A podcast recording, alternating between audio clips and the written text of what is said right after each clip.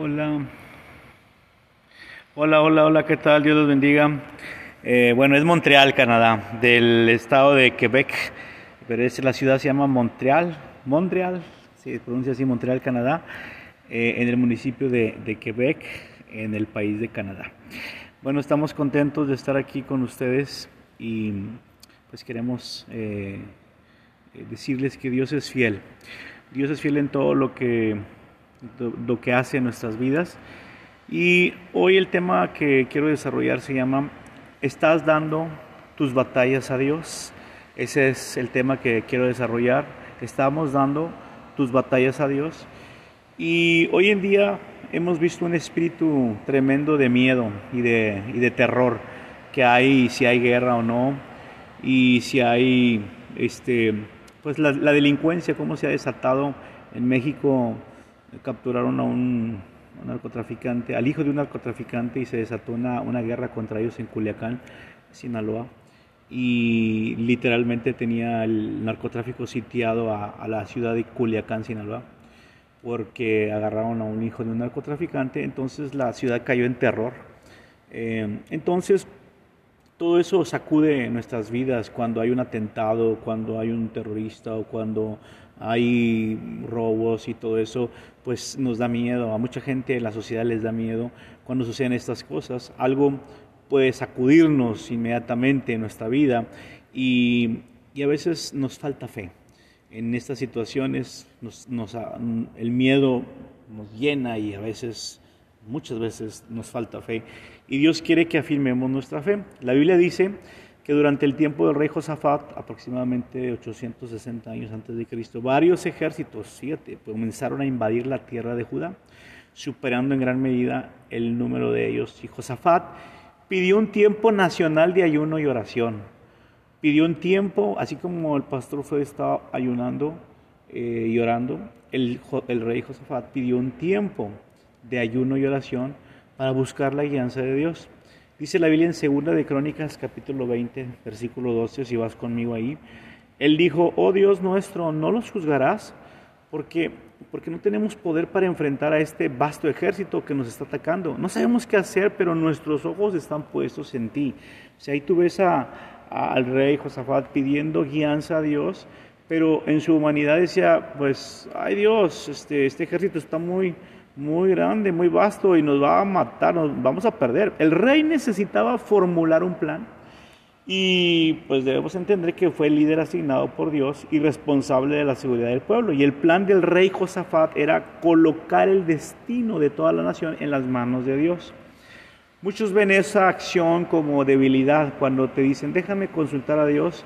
Muchos en vez de de verlo como, como algo tremendo, que mira cómo pone en cuenta a Dios, cómo toma en cuenta a Dios. Muchos lo ven como debilidad y otros lo ven como una fortaleza y dice, wow, este tremendo persona está poniendo, poniendo mucho a Dios en cuenta, tomando mucho a Dios en cuenta.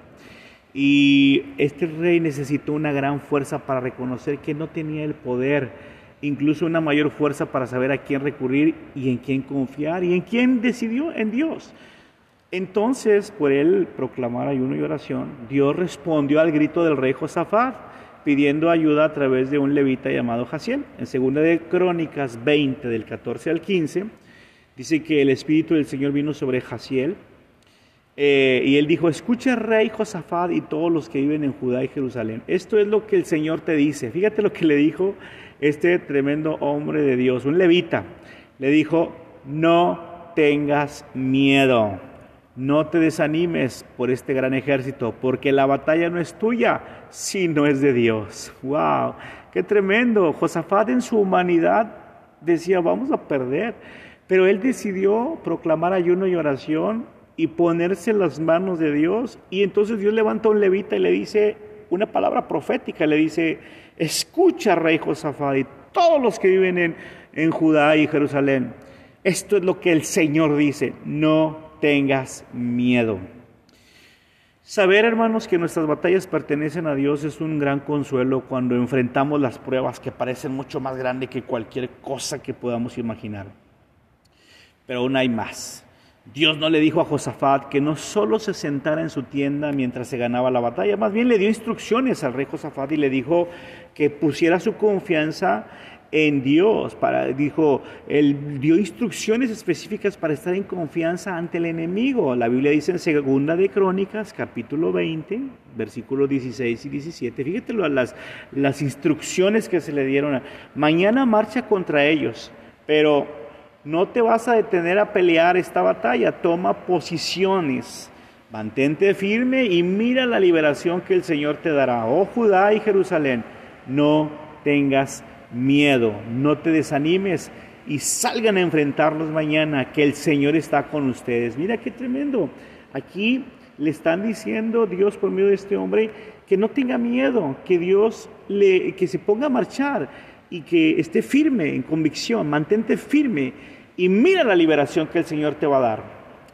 Es inevitable, hermanos, que nuestra vida contenga tales batallas. Muchos estamos enfrentando batallas abrumadoras en, nuestros momentos difíciles.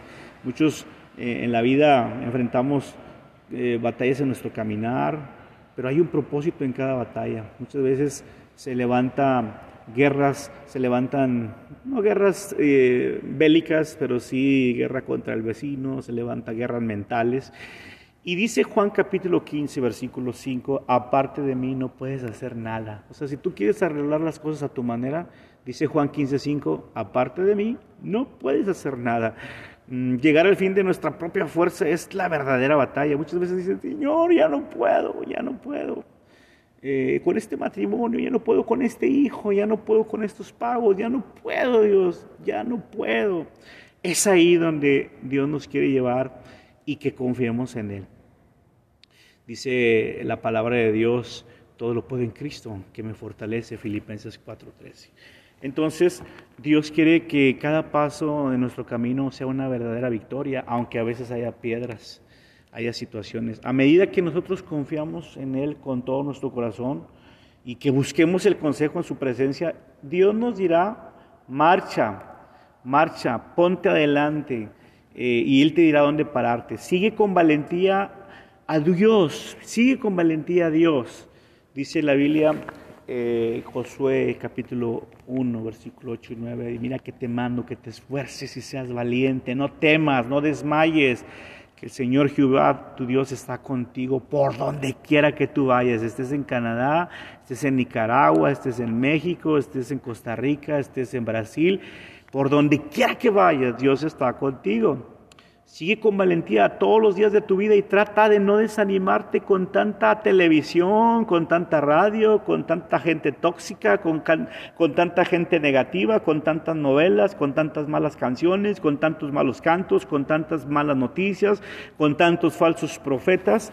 Eh, sigue, sigue adelante, sigue adelante, porque todo eso te llena el cerebro de, de cosas feas. El cerebro, de, el cerebro es como una esponja Dice Proverbios 23, 7, ¿cuál es el pensamiento de tu corazón? Tal es él. Y a veces el, si tú estás alimentándolo de, de, cosas indebidas, pues eso vas a empezar a, a, comunicar con tus acciones. Dios es el que tiene el control absoluto en nuestras vidas porque son las batallas de Dios y no de nosotros, si es que nosotros confiamos en Dios. Descansemos en la justicia de Dios. Ora por tu presidente, ora por tu país, ora por por tu iglesia, ora por, por tu vida, ora por tu familia, ora por, por tu caminar con Dios, porque sin fe es imposible agradar a Dios, dice Hebreos 11:6. Entonces, ¿cómo agrado a Dios? Manteniéndome firme, orando, ayunando, leyendo la Biblia. ¿Cómo agrado a Dios? Con una fe firme, con una fe convincente, con una fe... O sea, si, si Dios te ve triste, aguitado, quejándote, si Dios te ve ya no puedo, hermanos, ayúdenme. Si Dios, si Dios nada más está oyendo tus quejas, lamento decirte que Hebreos 11:6 dice que sin fe es imposible agradar a Dios. Si tú te estás quejando todo el tiempo, llorando todo el tiempo tus problemas, pues Dios no te va a contestar, lamentablemente. Hebreos 11:6 dice que sin fe es imposible agradar a Dios. O sea, Dios no habita en las quejas, Dios no habita en la tristeza, en el dolor. Te ve, te ve, Él te ve que estás triste con dolor y angustia y, y Él dice, clama a mí, yo te responderé.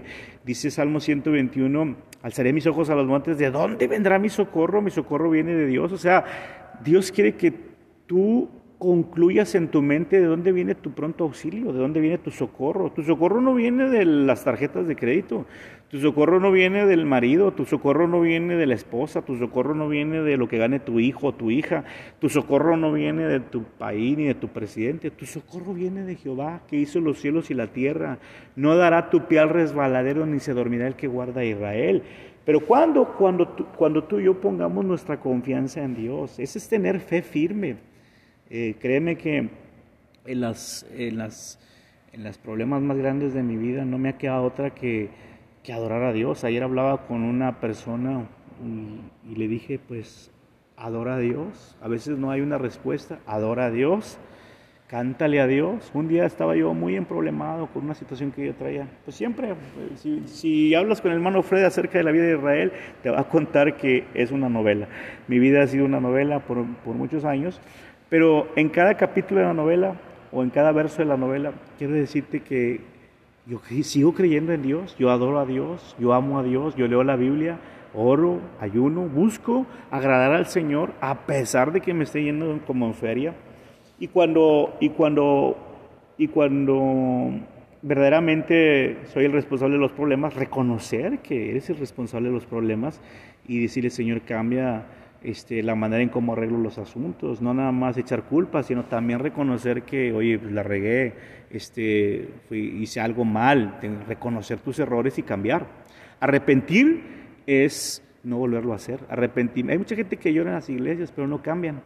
Hay mucha gente que piden perdón a Dios, pero no cambian. Eso no es arrepentimiento, eso es emoción. Mucha gente que llora de emoción y que promete y promete y no cambia. Una promesa compromete tu carácter.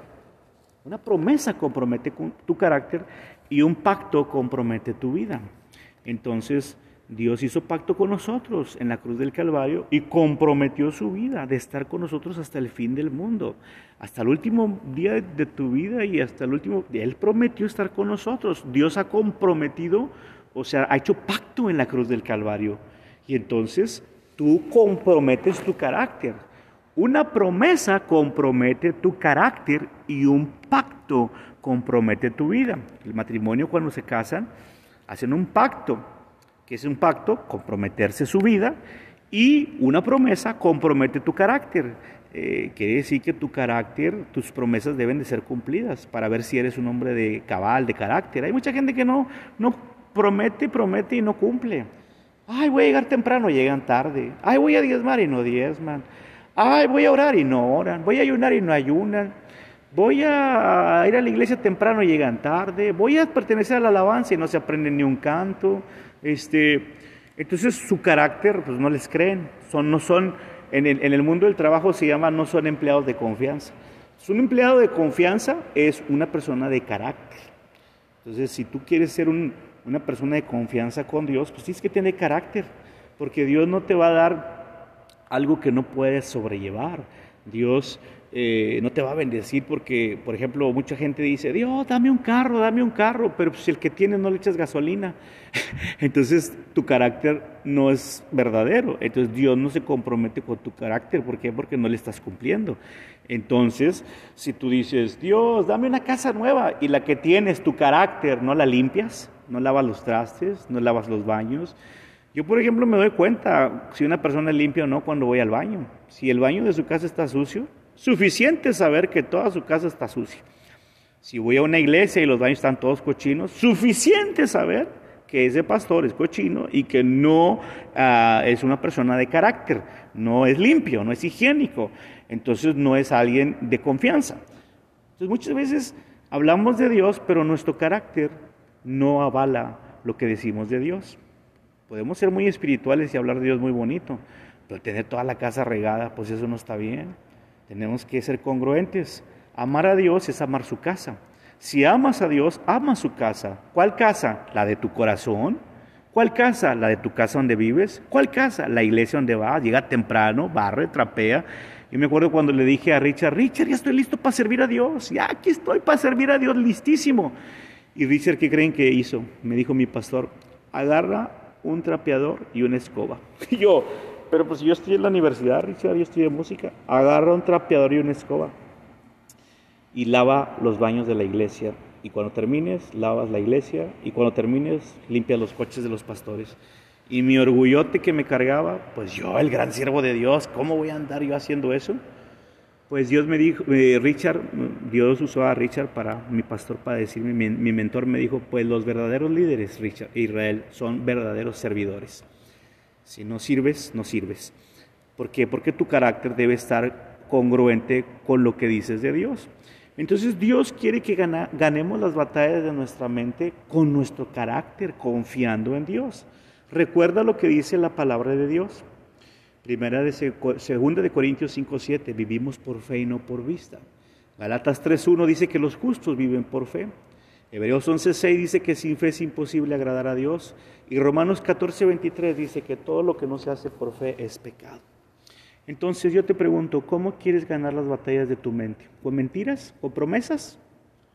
¿O con acciones a tomar? Yo acciono y digo, Dios, entra a mi corazón. Es la primera acción que debes de tener. Entra a mi corazón, sé el rey de mi vida, te cedo mis derechos. Y segundo punto, si ya eres, si no eres, si ya eres cristiano, dile, Señor, ayúdame a ser un hombre de carácter, que lo que prometa lo cumpla. Si este año prometí rebajar 20 kilos, pues voy a rebajar 20 kilos. Si este año prometí dar mis diezmos y mis ofrendas, voy a cumplirlo. Si este año este, prometí ayunar y orar, voy a cumplirlo. ¿Por qué? Porque eso compromete tu carácter. Dios quiere que seamos hombres y mujeres de carácter y que ganemos la batalla de nuestra mente. Dios les bendiga.